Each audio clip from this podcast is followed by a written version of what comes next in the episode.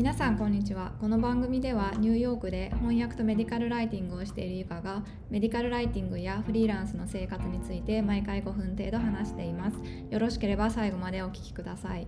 今日は毎日の生活にクリエイティブな活動を入れていくことの大切さについてお話ししたいと思います。クリエイティブな活動について考えるきっかけになったのは最近ずっと読んでいるカル・ニューポートの本「デジタル・ミニマリズム」というタイトルなんですけどもこの本を読んで余計クリエイティブな活動の大切さについて最近実感しています。カルニューポートはソーシャルメディアの使用を全くしていないという方で本を書いたり YouTube で動画をアップしたりポッドキャストをあとメーリングリストなどを発信しているんですけども例えば Facebook、Twitter その他のソーシャルメディアと呼ばれるものは一切利用していないそうです。それでクリエイティブな活動っていうのが一体どんなものかというと実際には例えば何かを作るっていう作業で日常生活の中では料理をしたりとか家具を作ったりとか洋服を作ったりあと園芸をしたりそのように何かを作り上げる作業っていうのを全体にクリエイティブな活動だと考えています。仕事自体がクリエイティブな人っていうとパフォーマンスを見せるようなダンサーであったり音楽家であったりあとは絵を描いたりとか何か作品を作り上げるような芸術家全般っていうのはクリエイティブな活動だと思います。最近これは気づいたことなんですけども今やっている翻訳やメディカルライティングの仕事っていうのも実はとてもクリエイティブな作業だなということです。翻訳や通訳というのは外国語を母国語に訳す作業ということでイメージとしては聞いたものを自分の言葉に置き換える。とても受け身の作業のようなんですけども実際はその訳文を作ったりっていうのはとてもクリエイティブな作業になります。でまたメディカルライティングというのは資料材料からライティング論文を書き上げたりポスターやスライドを作ったりっていうことでこれもとてもクリエイティブな活動になります。この仕事を始めてからなんでこんなに楽しいんだろう充実した気持ちになるんだろうっていうふうに思っていたんですけどもそれはその活動がとてもクリエイティブなものだからだったんです。でそのように仕事がクリエイティブであるっていうのはとても幸せなことだなと思う反面それ以外にも日常生活にクリエイティブな活動を入れることができるんではないかなっていうふうに思いました。でデジタルミニマリズムの中ではそのソーシャルメディアの使用をはじめスマートフォン全般について警鐘を鳴らしている。スマートフォンが私たちの日常生活に入ってきてから大きく変わってしまったことっていうのがいろいろあって例えば他の人と一緒に過ごす時間に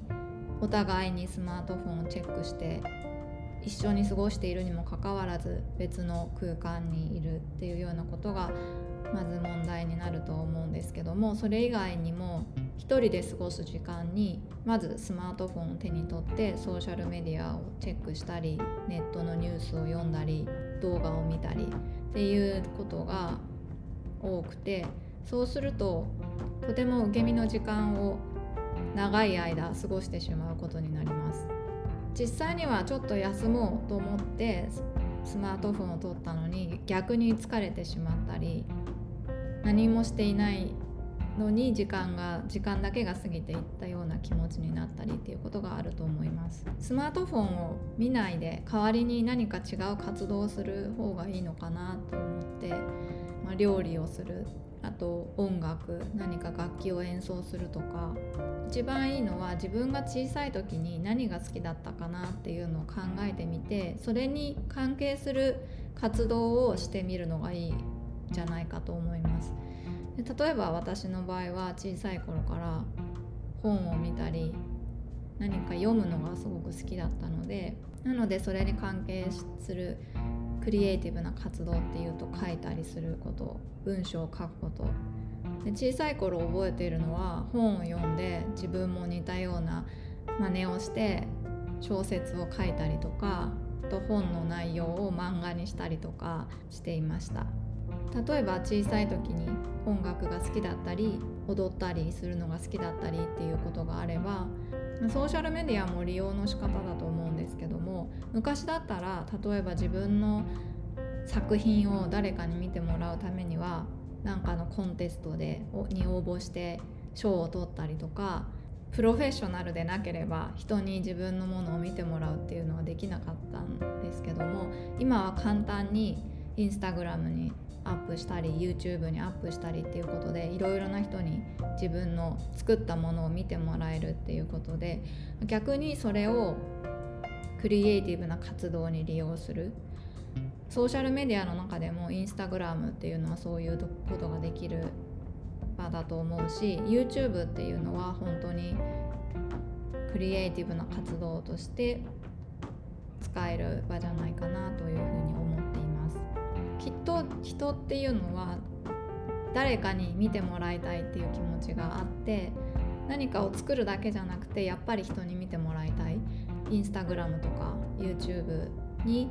投稿するっていうのは